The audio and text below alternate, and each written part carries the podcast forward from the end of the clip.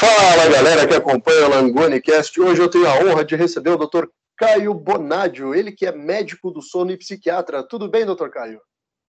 Tudo bem, Lucas, e você? Tudo tranquilo. Doutor Caio, é, te chamei aqui porque é, eu vi o seu perfil lá, vi que você fala bastante de medicina do sono, e o sono, para quem se prepara para o vestibular ou para qualquer prova, é talvez um dos pilares fundamentais, assim, né? E eu, eu queria te perguntar de cara, é, dentro da, da, da sua vida de atendimentos e tudo mais, qual é a frequência de jovens com problema de sono e que muitas vezes você conversa no atendimento psiquiátrico, eles estão passando por um contexto semelhante ao da nossa audiência? Olha, a, a, prevalência, o que eu mais vejo no consultório são duas situações, né, em, em pessoas mais jovens. Uh, uma, uma situação que a gente chama de privação de sono, ou sono insuficiente, que é quando você tem um tempo total de sono menor do que o seu corpo exige, né? Cada um tem uma necessidade individual de sono, isso varia com faixa etária, com situação de vida, com características físicas, químicas, biológicas do seu corpo. E, e uma outra situação que é a insônia. É, então, para você ter uma ideia, se você sair na rua perguntando é, se a pessoa tem insônia ou não, ou seja, a insônia como queixa espontânea, isso gira em torno, hoje em dia, de 80%. Né? Então, 80% da população brasileira vai falar espontaneamente que tem insônia. Não necessariamente vai preencher critérios diagnósticos para insônia crônica, tá? E o, e o sono insuficiente gira em torno aí de 40% a 50%, ou seja, é, é uma coisa extremamente alta, extremamente prevalente. E, e a minoria dessas pessoas procura ajuda, porque existe um comportamento de automedicação, que é muito comum na nossa sociedade, não só na brasileira, mas na americana também, e a gente se espelha muito no que vem de lá, né? E, e por uma outra questão, existe uma cultura de que o sono é secundário, de que pessoas de alta performance dormem menos, é, pessoas que rendem mais varam a madrugada estudando. E isso não é verdade. A gente sabe que o sono ele é muito importante para a preservação de várias funções cognitivas, ou seja, memória, atenção, aprendizado, a linguagem. E o sono ele mantém outras funções do corpo que sem elas você não consegue estudar. Então, a gente está um tempo, no tempo aí da pandemia, vou dar o exemplo da função imunológica, né, do nosso sistema imune. O sono, ele influencia diretamente no correto funcionamento do sistema imunológico.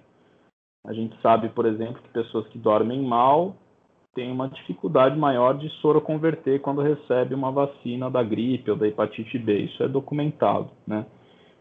Então, poxa, se você não dorme bem, você não vai aprender, você vai ficar mais doente, vai ficar mais irritado.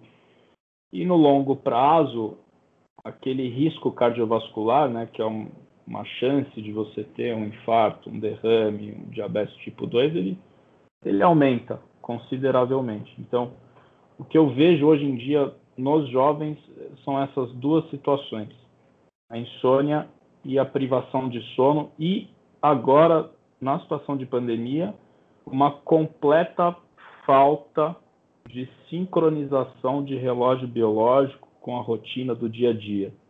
Ou seja, as pessoas perderam a rotina né, de horário, de alimentação, de atividade física. E isso dá uma bagunçada no nosso hipotálamo, que é, um, é o grande maestro do nosso ritmo circadiano.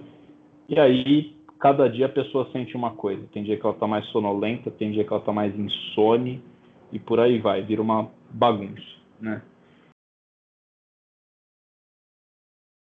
Poxa, que terrível isso. E eu queria te perguntar, antes da interferência medicamentosa. O que, que dá para fazer? O que, que dá para dizer para essas pessoas? Assim, como é que a gente pode é, tratar o paciente que ele está com dificuldade para dormir, tem as consequências todas em torno disso. Pois é, é essa é uma outra dificuldade, porque existe um, um déficit de formação em relação aos, aos fundamentos básicos da medicina do sono é, nas graduações de saúde. O que, que eu estou querendo dizer com isso? Eu estou querendo dizer que a maioria dos profissionais de saúde, eu não estou falando só de médicos, tá?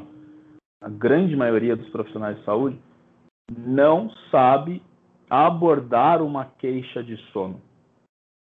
Então, o que acontece hoje no Brasil? É, o paciente fala para você que não está dormindo bem, isso é igual a insônia, porque é a doença do sono mais, mais comum, a mais conhecida, né? E geralmente isso leva a, a um erro diagnóstico, a uma prescrição inadequada, é, atraso diagnóstico. Para algumas doenças do sono, para você ter uma ideia, o paciente demora de 10 a 15 anos para ser diagnosticado corretamente. E durante esses 10, 15 anos, ele recebe um tratamento errado. Então, eu acho que a recomendação é a seguinte: se existe algum padrão de sono, alguma queixa de sono que está incomodando a pessoa, ela precisa procurar ajuda mais especializada, ou pelo menos um profissional que tenha uma noção mínima do que é abordar uma queixa de sono. Porque abordar, eu lembro um episódio na minha residência de psiquiatria, quando a gente passava no, no hospital geral, né, no hospital clínico, né, eu fiz a residência aqui na Santa Casa de São Paulo e a gente passava eh, a Santa Casa Central, né, o, hospital, o Instituto Central, é, que é, enfim, aquele prédio maravilhoso que vocês devem ver aí na, na TV, alguém já deve ter visitado, enfim, é um hospital fantástico. É, e, e, por exemplo, os residentes de cirurgia, de clínica médica, eles tinham um, um modelo de anamnese e aí tinha um item lá, sono. E no item sono estava escrito assim, é, sono, bom ou ruim. Era isso. Então, como é que você vai avaliar uma queixa de sono baseado nesse parâmetro somente? Não dá, né? Você vai fazer um diagnóstico inadequado. Então, é, tem que procurar alguém que, que sabe o que está fazendo, né, que sabe abordar. Porque, às vezes, é, é, a queixa de sono ela pode ser tratada com uma orientação de higiene do sono e controle de estímulo, por exemplo, que a gente pode falar com mais detalhe é, em algum momento aqui na, na entrevista. É, às vezes não necessariamente essa queixa de sono ela faz parte de uma doença. A gente tem que lembrar que a medicina do sono e, e várias outras especialidades médicas ou não médicas também elas têm que servir não só para tratar a doença, mas para você promover a saúde, né? Para o paciente não ficar doente. Então é, é, é, essa a cultura que eu acho que precisa mudar, né? O paciente precisa começar a visitar os profissionais de saúde para não ficar doente, que é uma visão que a gente não tem, que o brasileiro não tem.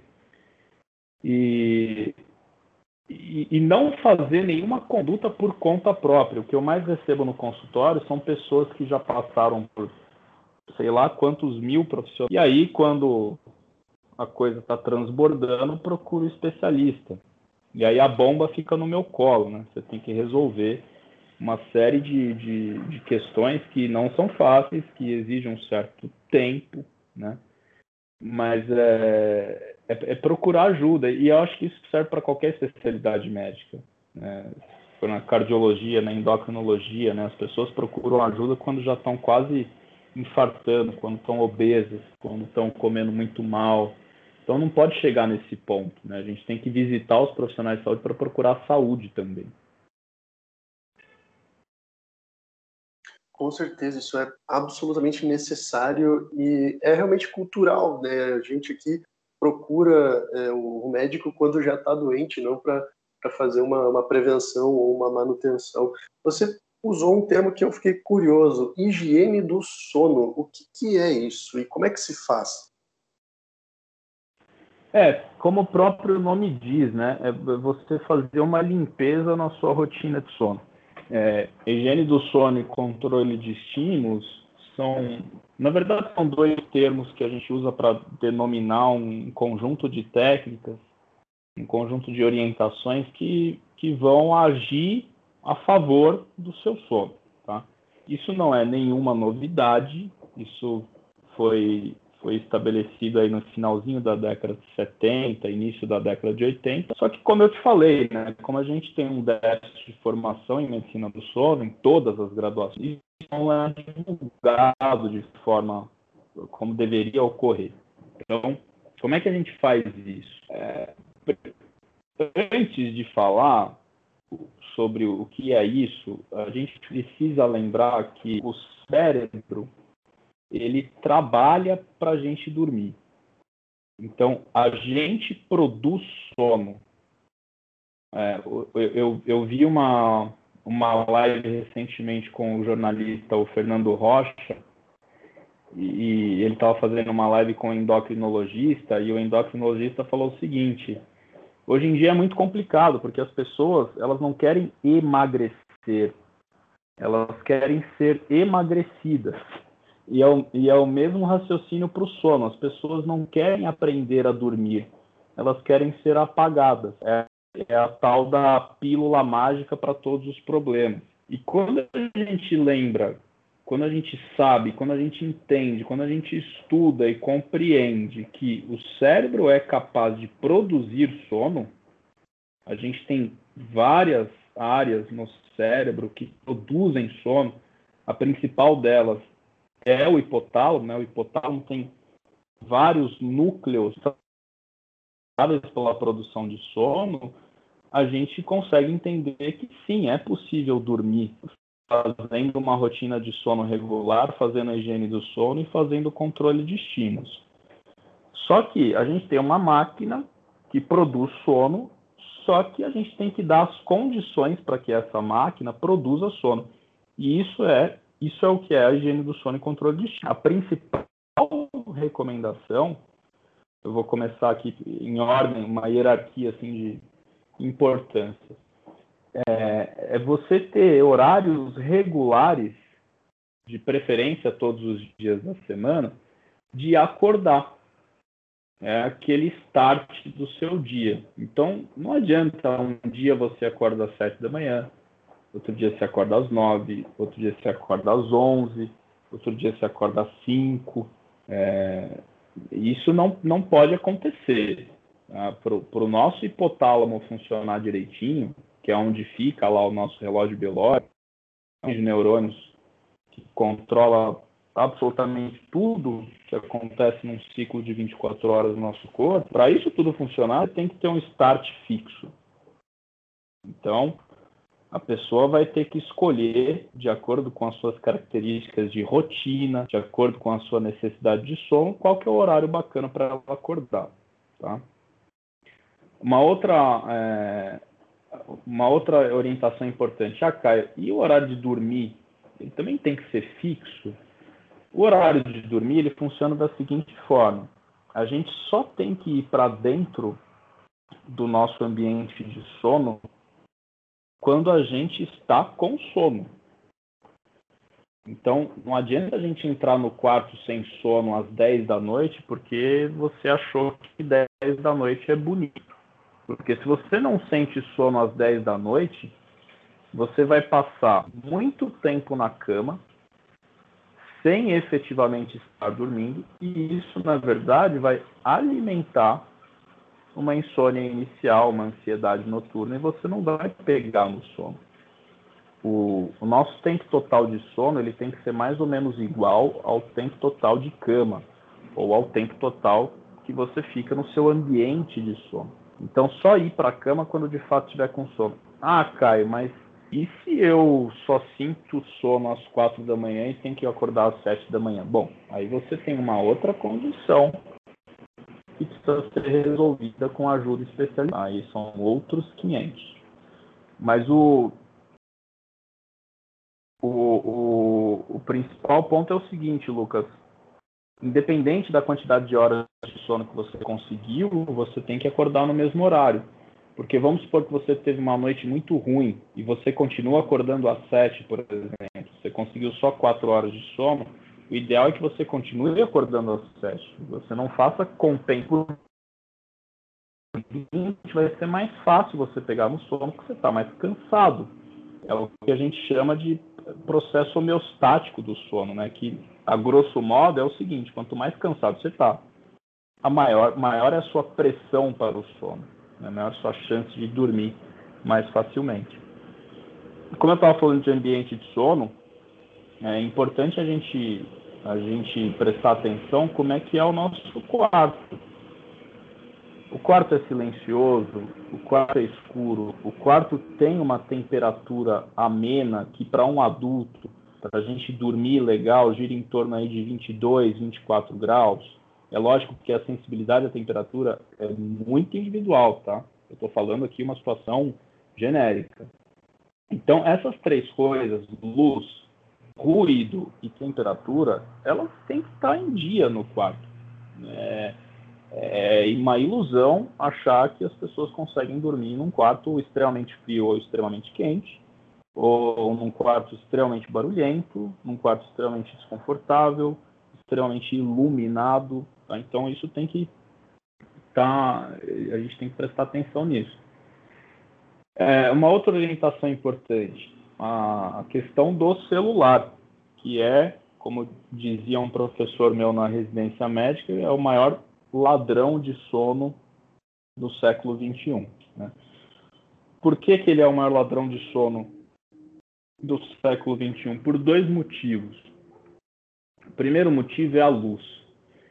A tela do celular emite uma frequência de luz azul que vai inibir a produção de melatonina. A melatonina é um hormônio produzido pela glândula pineal, que é uma glândula do, glândula do tamanho de uma ervilha que fica no meio do cérebro. E é, essa glândula ela começa a trabalhar para produzir a melatonina quando o sol se põe. Então, na ausência, a ausência de luz, isso é captado pela retina, é um estímulo para o start de produção de melatonina. Então, numa pessoa mais ou menos regular, essa melatonina vai começar a ser produzida por volta das seis da tarde, bem lentamente, tá? E lá na madrugada, por volta das duas, três da manhã, ela atinge um pico e depois ela volta a cair à medida em que, que você vai se aproximando aí da, da do dia, novamente, tá? Então, Existe uma curva de produção de melatonina que precisa estar regular. Se você mexe muito no celular no período noturno, próximo do horário habitual de dormir, você está dizendo para o seu cérebro o seguinte: ainda está de dia, fique alerta. E aí o, o teu ritmo biológico ele vai ser forçado a funcionar à noite, né, no sentido da vigília e não no sentido do sono. E tem um outro problema com o celular, a questão da excitação psíquica.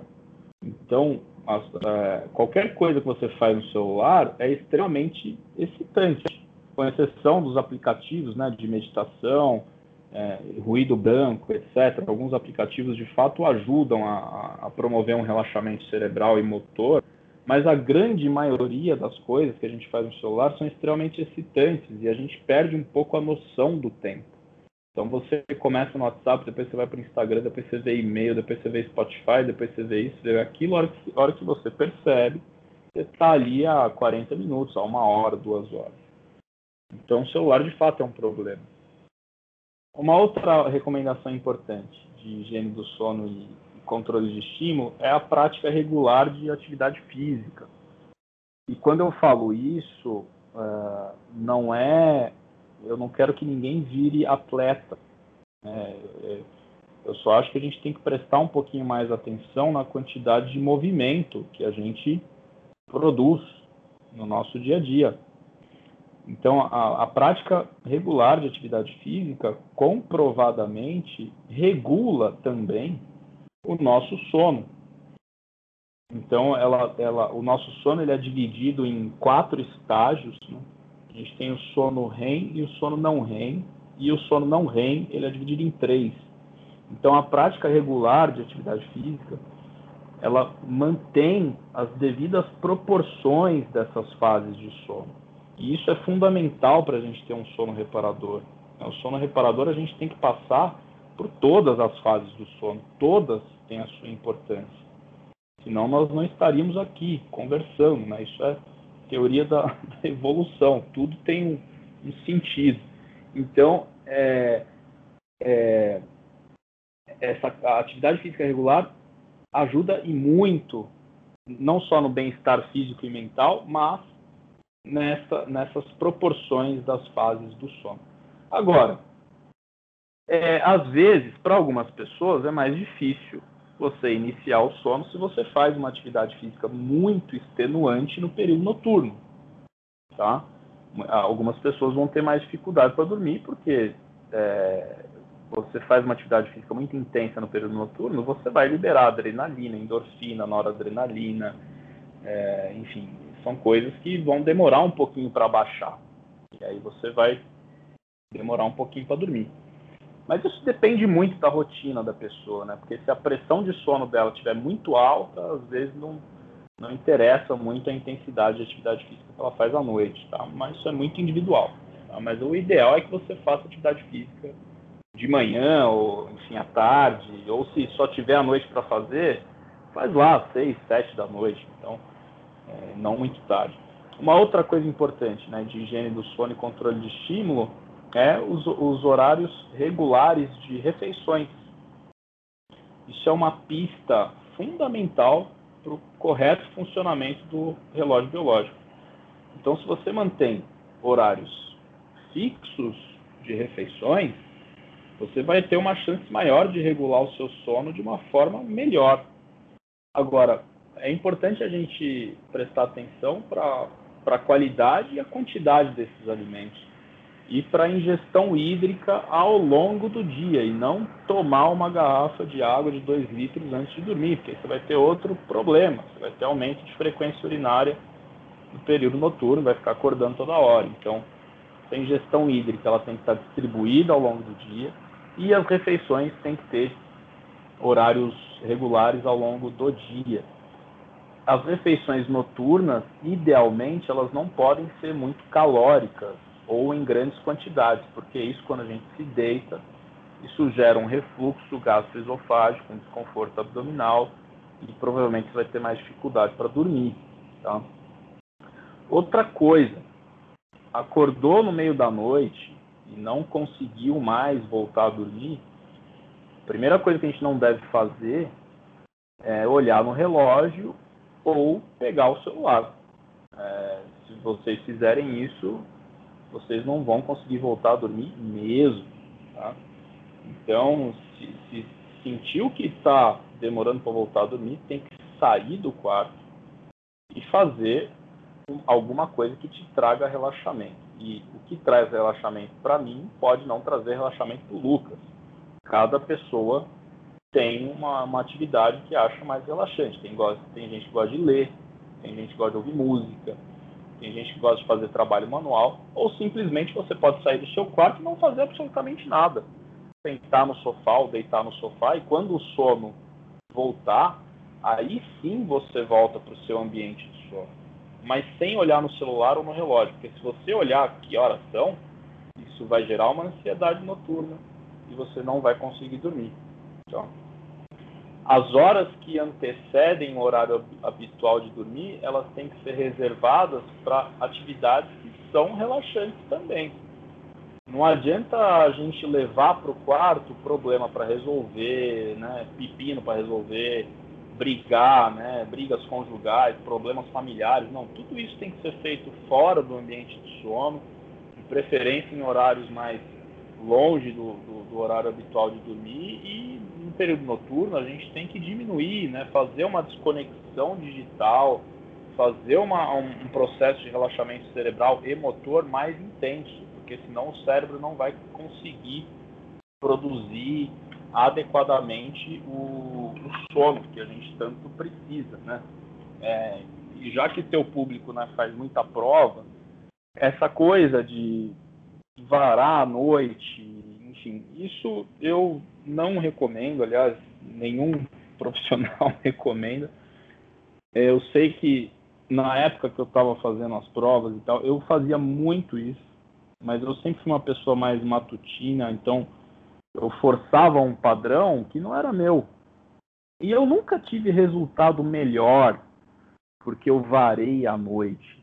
É, e, e, a gente sabe que isso tem um fundamento científico, porque se você não dorme, você não consolida o que você aprendeu. Então, isso, e isso vale também para a higiene do sono e controle de estímulo, né? Ah, eu tenho uma prova, eu vou varar à noite. Olha, você pode até resolver um problema ali pontual, enfim, talvez por situações da vida ou circunstâncias mais pontuais você não conseguiu se programar para estudar, mas isso não pode virar um hábito. É, é, isso que as pessoas têm que entender, né? Porque se virar um hábito, você vai ter um prejuízo, claro, né, cognitivo no longo prazo. Então, essas orientações de higiene do sono e controle de estímulos, basicamente é isso. Tá? Isso é o, é o básico que todo mundo deveria praticar todos os dias. Poxa vida, que aula, que aula, assim, e eu separei alguns termos interessantes aqui. É, o que, que, é ansiedade noturna, ansiedade de é. sono? E, e aí eu queria te perguntar assim, puxa, você não só como médico do sono, mas antes disso como psiquiatra, né? Claro, é, a relação entre ansiedade e falta de sono, ela parece ser praticamente senso comum, assim, mas eu, assim, agora eu queria que tu, assim, ó, use e abuse dos termos técnicos, assim, que eu, eu realmente eu quero é, obter esse conhecimento, assim, o que que dispara aonde, o que que causa o quê, sabe, como é que é isso? É, é, é a ansiedade noturna, quando eu falo de ansiedade noturna, são aqueles pensamentos intrusivos, desagradáveis, que não tem muito, às vezes não tem nem muito motivo para ocupar a nossa mente e eles surgem exatamente quando a gente deita a cabeça no travesseiro, né? Então, é aquela preocupação, às vezes uma preocupação com o próprio sono. É, então, assim, poxa, será que hoje eu vou dormir?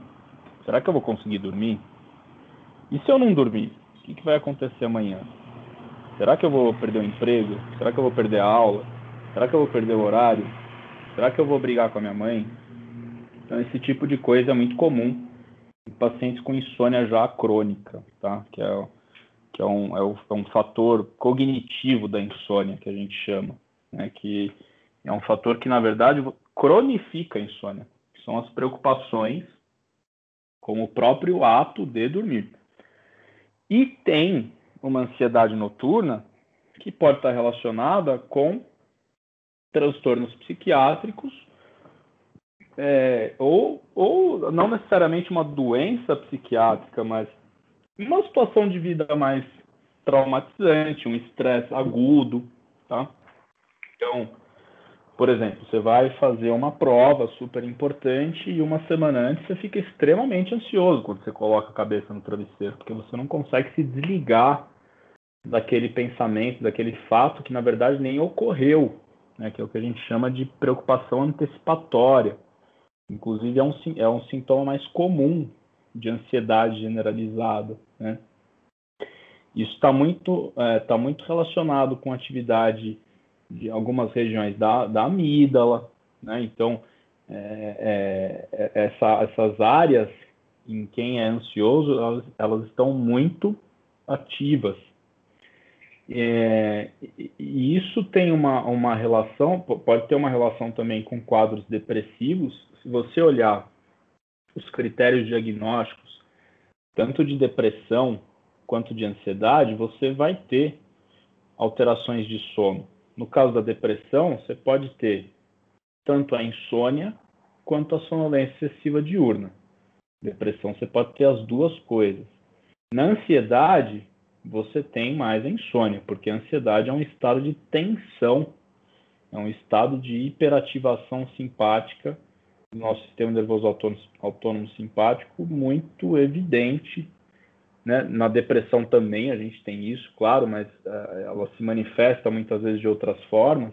Mas na ansiedade a gente tem tensão muscular, a gente tem é, uma aceleração psíquica, né? aquele, aquele pensamento acelerado, aquela preocupação antecipatória, será que é isso, será que é aquilo, mas eu não sei se eu vou conseguir, meu Deus, o que vai acontecer amanhã? Então, e, e geralmente essas coisas elas aparecem não só de dia, mas também de noite, é, quando a gente está mais uh, desocupado.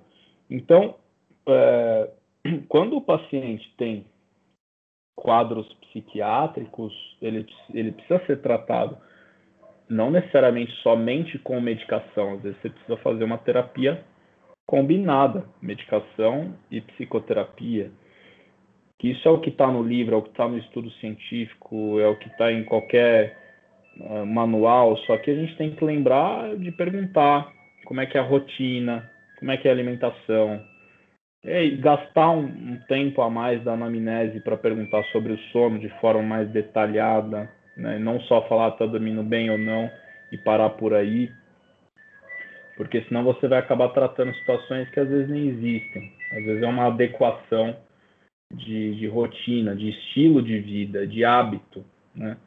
E mudar hábito, você não muda em uma consulta, você muda em várias consultas e às vezes você precisa de mais profissionais de saúde, não só do médico.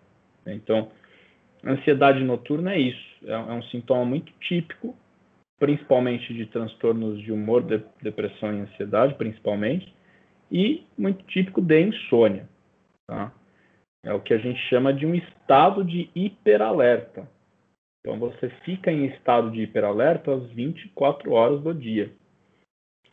Tanto é que é muito curioso, quando você atende um paciente de insônia crônica, automaticamente você imagina o seguinte: bom, se a pessoa dorme mal, provavelmente ela sente sono durante o dia, certo? Olha, é muito incomum pacientes de insônia crônica se queixarem de sonolência excessiva diurna. O que eles falam para você é o seguinte: Caio, eu tô extremamente cansado, mas eu não consigo dormir, eu não consigo relaxar. Por quê? Porque esse estado de hiperalerta, ele é o dia todo, ele não é só à noite. É que a noite fica mais. É, é, o que marca mais o paciente, porque ele não consegue dormir. Né? Então, basicamente é isso. Nossa, isso é muito interessante e é terrível, né, cara? Tu está extremamente cansado e não conseguir dormir. É. E, e aí eu queria te perguntar assim, quais são os tratamentos, assim, tipo, não tem jeito, tipo, é remédio mesmo, ou tem que é, fazer alguma outra coisa antes, assim, tipo, até eu te pergunto como psiquiatra, sabe? Quando o paciente ele chega com qualquer problema, sabe, de qualquer tipo de, de ordem psiquiátrica, o, o, protocolo padrão é, tipo, ver meios alternativos antes de entrar com remédio, ou então é tipo assim, ó, oh, meu, você tá com isso aqui, você toma isso aqui, que essa aqui é a pílula que resolve o teu problema, sabe? E tome remédio, remédio, remédio. Como é que é isso? Então, é, isso, isso funcionou dessa forma durante muitos anos. Mas é, a, a, gente percebe que o tratamento medicamentoso em psiquiatria ele é extremamente limitado. Ele tem a sua importância em doenças. Isso é uma opinião minha, tá, Lucas? É, enfim, se, se, algum psiquiatra ficar bravo comigo, depois a gente, a gente discute. Mas é, o, o, tratamento em, o medicamentoso em psiquiatria, ele é, ele tem uma importância enorme em doenças que são extremamente graves. Eu vou dar dois exemplos aqui: a esquizofrenia e o transtorno afetivo bipolar. São doenças que Infelizmente, o paciente, na grande maioria dos casos, ele tem que usar a medicação para o resto da vida. Porque a gente sabe que isso está muito bem documentado, que se você tira as medicações desses pacientes, eles têm surtos psicóticos. Ou no caso do transtorno afetivo bipolar, eles podem entrar, por exemplo, num processo depressivo muito grave, que também pode cursar aí com psicose. Então, para doenças muito graves, é lógico, o tratamento farmacológico ele é fundamental. Ele é fundamental. Agora, vamos pegar a depressão, que é uma doença aí que afeta 20% da população do mundo. Talvez na pandemia isso tenha, tenha alcançado aí 40%. É, vão ter momentos da vida do paciente com depressão maior que ele vai precisar de remédio. Mas não necessariamente isso precisa ser uma regra para a vida toda do paciente, como acontece, por exemplo, no paciente que tem esquizofrenia. E não tem problema nenhum o paciente usar a medicação por um tempo, por um tempo mínimo hábil. Né? Um primeiro episódio depressivo, a gente não pode é, se o paciente precisa de remédio, e esse critério é muito individual, isso tem que ser avaliado com o psiquiatra e com o paciente. Não é todo paciente deprimido que precisa de remédio, mas se está trazendo um prejuízo na vida do paciente, se está afetando as relações com família, com namorado, com namorada, está afetando o trabalho, se o cara não está conseguindo sair de casa, se ele não está comendo direito, se ele está ganhando peso, é lógico que ele vai precisar de um suporte farmacológico. E por um tempo mínimo hábil, que num primeiro episódio a gente postulou aí como seis meses a partir da estabilidade. Né? Agora, se for um segundo, um terceiro episódio, ele vai precisar de mais tempo, ele vai precisar de dois anos, de três anos. Mas é por isso que o acompanhamento ele tem que ser longitudinal, porque eventualmente se a circunstância de vida muda, uh, se o emprego muda, se o cara casa, se ele, enfim, consegue estruturar a sua vida e e paralelamente a isso o quadro clínico dele melhorou, e se ele usou já por tempo hábil a medicação antidepressiva, talvez ele não precise mais. É, só que a gente sabe que é uma doença crônica, e doença crônica tem idas e vindas durante a vida. Né? Vou dar o exemplo aqui do hipotiroidismo. Né? Quantas vezes a gente ouve aí, é, ó, meu hipo virou hiper, que depois virou hipo, que depois não teve mais. Então, assim, a gente é, a gente tem que avaliar cada caso de forma individual, tá? Agora, tem doenças que são muito graves que de fato vão precisar de medicação por mais tempo.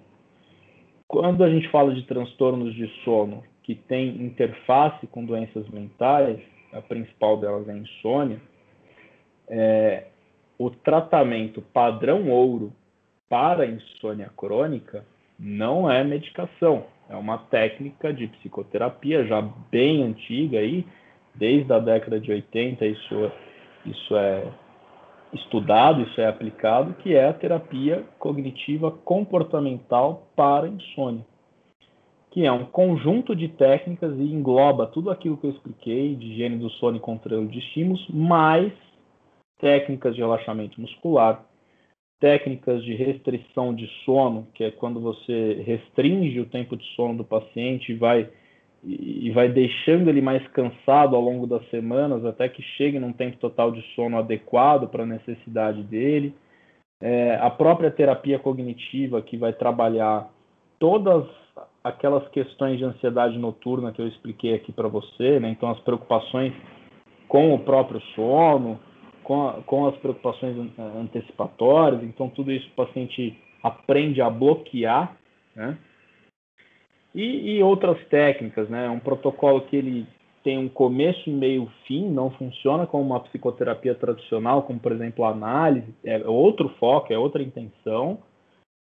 Então, é, é e, e isso é o que de fato cura a insônia crônica. Agora, isso não exclui o fato do paciente precisar de remédio para dormir no início do tratamento. Porque no início do tratamento, muitos pacientes com insônia estão muito sintomáticos. Eles precisam dormir, porque senão eles não conseguem fazer a terapia para insônia. E tem uma outra situação, a gente tem vários tipos de insônia. Tem, tem pacientes de insônia que são de tempo total de sono curto. E são aqueles pacientes que dormem 5 horas, 4 horas por noite.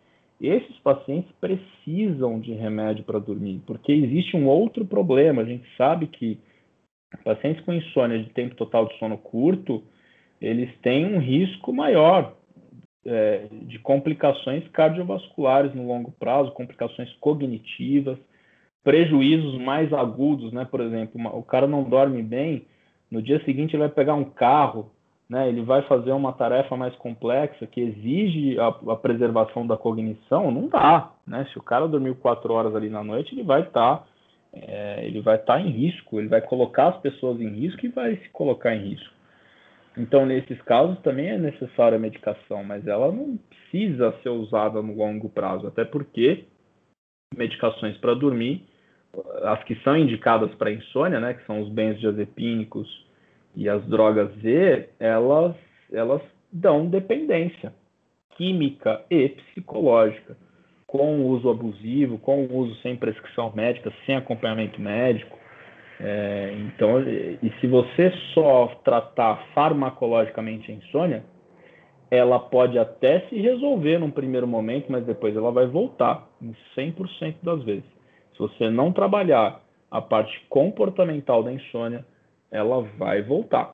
Então, na prática, o que a gente faz é isso. A gente tem que avaliar primeiro qual é o diagnóstico. O cara tem insônia, o cara tem depressão, o cara tem, tem ansiedade o cara tem as duas coisas, é, porque uma coisa não exclui a outra. Antigamente existia esse pensamento de que uma coisa excluía a outra. Desde 2005 isso não é mais. Então não existe mais é, isso não não existe mais esse conceito insônia secundária à depressão. Não. Se ele tem um, se ele preenche critério diagnóstico para insônia e se ele também preenche critério diagnóstico para depressão, você tem que tratar as duas coisas, certo? Então é, é basicamente assim que funciona. E assim, eu queria te perguntar talvez uma das curiosidades de paciente mesmo, sabe? Quando você pega um, um, um remédio, claro, um remédio qualquer, mas especificamente remédios é, receitados por psiquiatras, eu notei que tem mais essa particularidade, que é você abre a bula do remédio e aí está lá escrito para que serve esse medicamento. E tem uma lista de patologias psiquiátricas diferentes, assim, sabe? Tipo, ah, esse remédio aqui é para tratar ansiedade, depressão, esquizofrenia, transtorno bipolar e mais um monte de coisa. E aí o paciente ele tem uma dessas coisas. E às vezes talvez seja até a mais leve. Tipo, como é que o medicamento sabe aonde que ele vai tratar e o que que ele vai estar tá tratando, assim? É, na verdade, é, dentro da psiquiatria, a gente tem grandes grupos de medicações, né? Então, os antidepressivos, por exemplo a gente tem várias classes de antidepressivos. Os primeiros antidepressivos que foram inventados é, eram medicações muito sujas. Quando a gente usa esse termo em, em psicofarmacologia, isso quer dizer o seguinte, que aquela substância química ela atua em diversos receptores, em diversas vias de neurotransmissão. Então atua na serotonina, nas vias de serotonina, nas de dopamina, na de noradrenalina, na de histamina.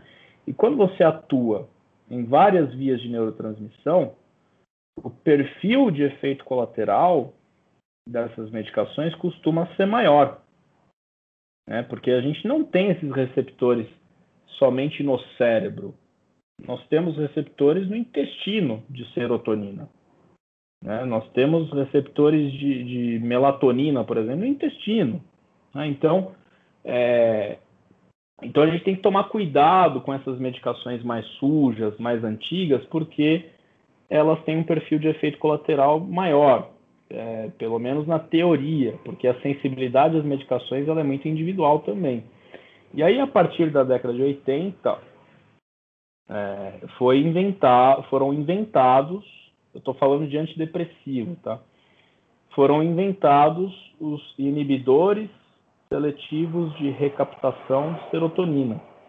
Como o próprio nome diz, ele vai atuar ali na serotonina, certo?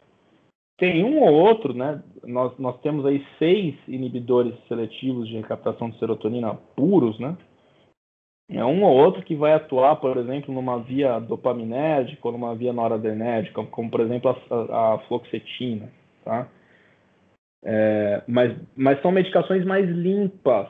E aí, a partir da década de 80, o tratamento farmacológico da depressão, ele passou por uma revolução, porque você, eles criaram uma medicação que na época era fluoxetina, que, que era, foi comercializada como Prozac, é, que existe até hoje, é, é, na época a propaganda era, poxa, é a pílula da felicidade. E você tinha uma medicação que de fato funciona, é muito boa, não é à toa que está no mercado até hoje, e que tem um perfil de efeito colateral muito restrito em comparação com os remédios que existiam anteriormente. Então, é, e, e mais recentemente, é, de cinco anos para cá, é, eles, eles inventaram uma, um outro antidepressivo, mas que atua em outras vias, em outros receptores, mas de forma diferente das drogas mais antigas, mais sujas. É uma coisa mais seletiva, mais programada. Então você tem um perfil de efeito colateral menor também, tá? Então a, a gente que é psiquiatra, a gente tem que saber muito da, da psicofarmacologia, de como funciona, para a gente saber prescrever, tá? Então quando a gente fala de depressão, a gente tem aí no mercado diversas medicações, porque muitas dessas medicações já quebraram patente, então vários laboratórios têm, é, têm como produzir, então tem muita coisa no mercado. Tá? Como é que a gente sabe, ah, mas eu escolho esse ou aquele? Primeira coisa, a experiência clínica prévia. A experiência do médico vale muito. A segunda coisa, antecedentes familiares, né? Então, se na família alguém já teve depressão e já tratou com medicação X e isso deu certo, provavelmente vai dar certo no seu paciente também, porque existe um aspecto genético nessa resposta genética, vamos dizer assim, às medicações, ela vale muito. E hoje em dia você tem os testes farmacogenéticos que ajudam, em alguns casos, você guiar o tratamento. O problema é que o acesso ainda é um pouco limitado por conta do custo. Né? Isso é um, é um custo ainda um pouco alto, mas eu acredito que dentro dos próximos anos isso vai mudar muito. Tá?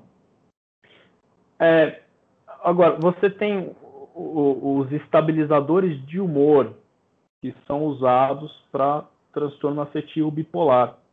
Então, são medicações que evitam que o paciente fica migrando do polo depressivo para o polo de mania ou hipomania no longo prazo. Tá? Então a gente tem o lítio, a gente tem o ácido valproico, a gente tem a lamotrigina. É, então são os principais estabilizadores de humor. Depois você tem um grande grupo de doenças, que são as psicoses, né, que são os pacientes que deliram, que alucinam. E aí você tem os antipsicóticos, né? Então você tem os, os antipsicóticos típicos, que são remédios mais antigos, que também são mais sujos, né? Atuam em vários receptores. E você tem os atípicos, que além de atuar em dopamina, vai atuar também em serotonina. Então, muitos antipsicóticos atípicos são os mais utilizados hoje em dia para tratar esses transtornos né, de humor. Por exemplo, a quetiapina, o aripiprazol. É... então, são medicações mais modernas que têm efeitos interessantes dependendo da dose que você usa. Então, a a experiência clínica conta muito na hora de você escolher ou um ou outro. Porque primeiro você tem que ter um diagnóstico correto, e baseado no seu diagnóstico correto, você vai escolher a classe de medicação que você pode usar. Entendi, entendi. E assim, ó, aí eu, agora eu vou te falar de uma coisa que eu não tenho conhecimento suficiente nem para estar tá te perguntando isso, e justamente por isso quero te perguntar. É que eu ouvi falar muito por alto, assim, sobre ketamina, sabe? Que, cara, uhum. me, me venderam a ideia da ketamina como se fosse a pílula mágica, sabe? Tipo, não sei se você já viu aquele filme é, Limitless ou Sem Limites, que é com o Bradley Cooper, que ele toma, ele toma uma droga Sim. assim e, tipo, mano, ele vira, tipo, a mente dele alcança todo o potencial dele, tipo, ele consegue estudar, trabalhar, fazer coisas e progredir na vida porque ele desbloqueia um lance. Aí, tipo, me venderam a ideia da ketamina como isso. Tipo, tu vai ficar feliz, tu vai ficar ativo, tu vai começar a ter ideias, tu vai trabalhar, tu vai estudar e tu vai ser o cara, sabe? Porque tu vai estar com o brain power no full, assim. Como é que é o lance mesmo? Assim, tipo, é tudo isso? Tipo, precisa de receita? Para quem que é indicado? Olha, é, eu não tenho experiência clínica com a ketamina. Eu nunca prescrevi, eu nunca usei.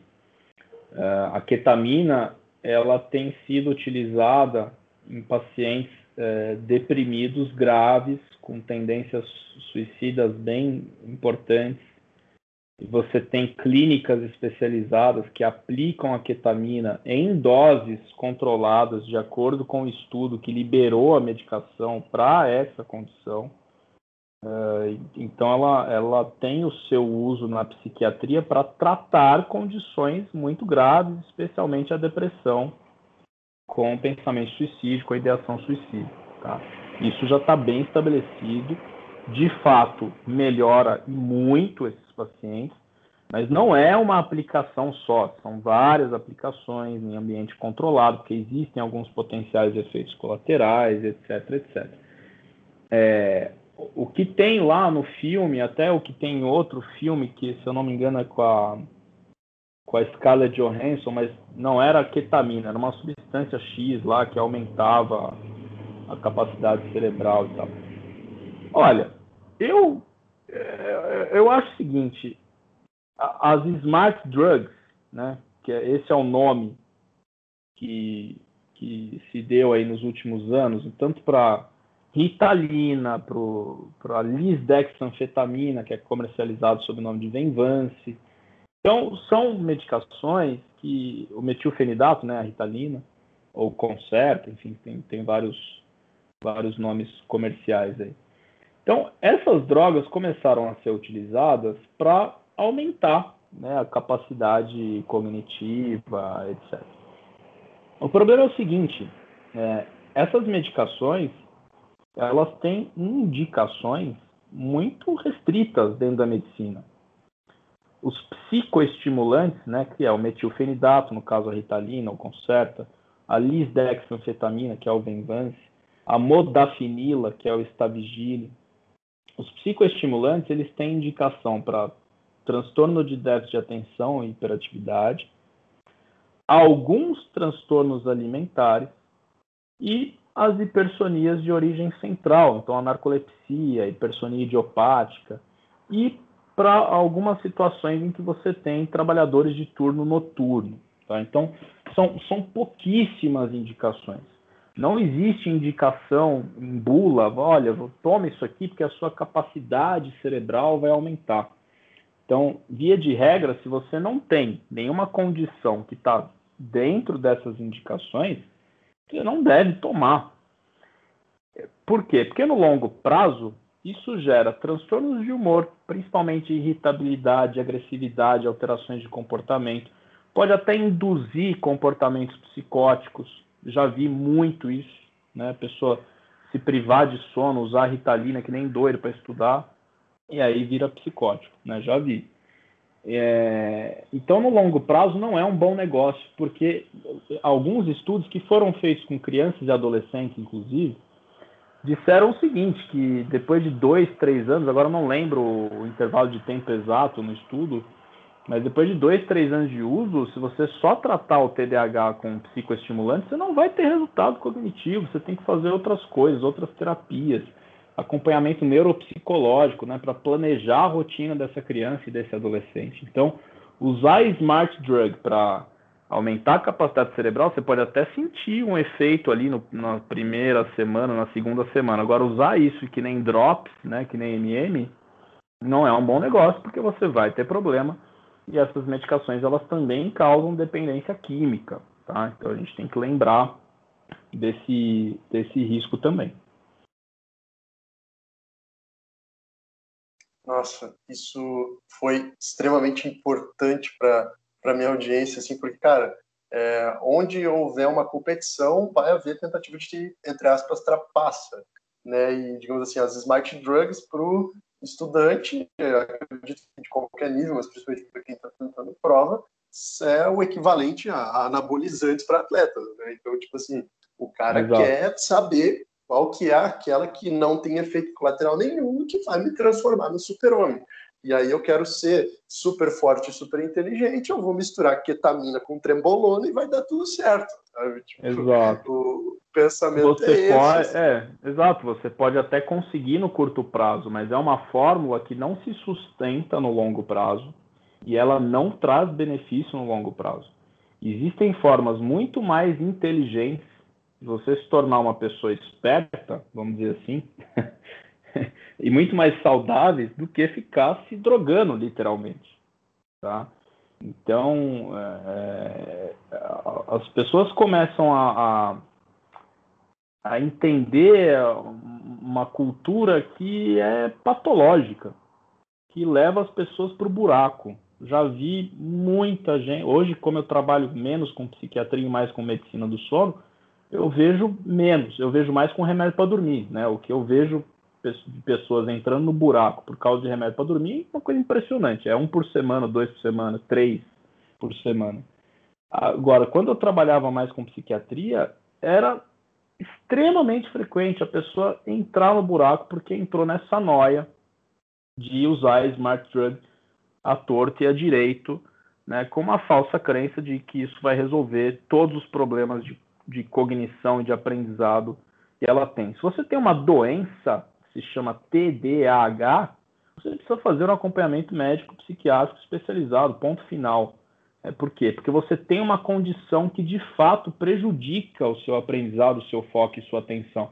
Agora, se você não tem isso, não tem por que ficar usando essas coisas para estudar e para alcançar uma performance cognitiva altíssima. Até porque se você só usar isso e não fizer todas as outras coisas, né, manter uma rotina de sono, manter uma boa alimentação, uma boa rotina de atividade física, você não vai conseguir performance cognitiva, não vai. Isso é cientificamente comprovado. Só que as pessoas preferem ir para o caminho mais curto, né? E isso é cultural. Doutor Caio, muito obrigado de verdade pelo tempo que, que você disponibilizou aqui para falar com a nossa audiência, para falar comigo. Eu aprendi demais assim a psiquiatria dentro da, de, de toda a medicina, como que eu acho interessante, mas a psiquiatria é no momento a que me chama mais atenção. Assim, você é o primeiro psiquiatra que que eu trouxe aqui. Então, puxa, eu aprendi demais e é, é um papo extremamente divertido para mim e muito, muito gostoso, sabe? Eu acho é, super demais mesmo, assim. Então, puxa, muito, muito obrigado. Não, obrigado a você. Eu acho super importante. É, quando você entrou em contato comigo, eu já aceitei de cara, porque é, eu, eu, eu tenho um, um, eu acho que a gente, como profissional de saúde, tem que ter um cuidado muito especial com quem está se formando e com quem está entrando no, no, caminho de cuidar de gente. E, e, eu acho que compartilhar essas informações com vocês é, é, um, é um dever, né? não é nenhuma. É, eu estou fazendo uma obrigação aqui, né? como, como profissional de saúde, como comunicador é, de, de saúde. E, e a psiquiatria é uma especialidade de extrema importância para a saúde da população, não só para tratar doenças, como eu falei anteriormente, mas para a promoção da saúde mental. Né? E a psiquiatria ela tem evoluído muito nos últimos anos, né? nessa interface com a medicina do sono, é, na evolução das próprias subespecialidades da psiquiatria. Hoje em dia a gente tem, como eu citei anteriormente, a, a psiquiatria nutricional, que é uma coisa que pretendo ainda me aprofundar é, eu vi recentemente um neurologista falando de que o médico do futuro ele vai ter que aprender a cozinhar, ele vai ter que aprender a, a ensinar o paciente a se alimentar, porque a gente perdeu também esse hábito né, da boa alimentação.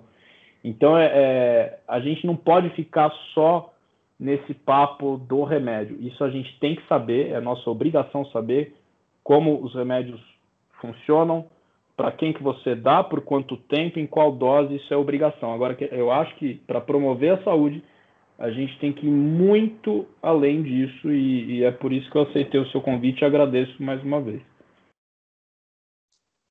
Nossa, perfeito recado. Agora eu queria assim que você desse todas as suas redes sociais para a galera te acompanhar e tudo mais, o teu Insta, é, de repente alguns outros projetos. É, o espaço é seu. Sim, eu tenho o meu, o meu Instagram que é arroba Caio no Sono, é super simples, não tem, não tem erro. Então, arroba Caio no Sono. Lá eu, eu semanalmente eu faço um, um quadro de lives que se chama Dormecast Geralmente eu faço às quartas-feiras, mas dependendo do convidado, dependendo da minha agenda, isso é alterado, mas eu sempre divulgo um dia antes. E tem o meu canal no YouTube, se chama Caio no Sono também. Lá tem to todas as lives que eu fiz, tanto no meu Instagram quanto para quando eu fui convidado, elas estão gravadas lá. Então tem muito conteúdo sobre, sobre medicina do sono e sobre saúde em geral. E tem o meu e-book sobre fundamentos de medicina do sono pro profissional de saúde, que ele é gratuito. E vocês conseguem fazer o download apertando no link lá da minha bio, lá no Instagram, cadastrando o e-mail, vocês recebem o download gratuitamente. É um material que está numa linguagem super fácil, né? Isso não é só para profissional de saúde, isso também é aluno de graduação. Aliás, alunos de graduação devem ler este livro, porque muitos conteúdos não tem na graduação, infelizmente, ainda. Então, é, são esses os meus canais. Pode mandar dúvida lá por direct, eu sempre procuro responder todo mundo. É, e aí a gente vai construindo essa rede aí de, de conhecimento. Então é arroba Caio no Sono. Galera, quem ouviu até aqui, compartilhe esse episódio com quem você acredita que deva ser alcançado por essa mensagem. Acompanhe a gente nas nossas redes sociais, tá certo? E fica com a gente que o próximo episódio também vai ser muito, muito legal. Como eu estou procurando aqui trazer sempre os melhores convidados e os mais interessantes para falar aqui com vocês, tá certo? Um grande abraço, fica com Deus. Tchau, tchau.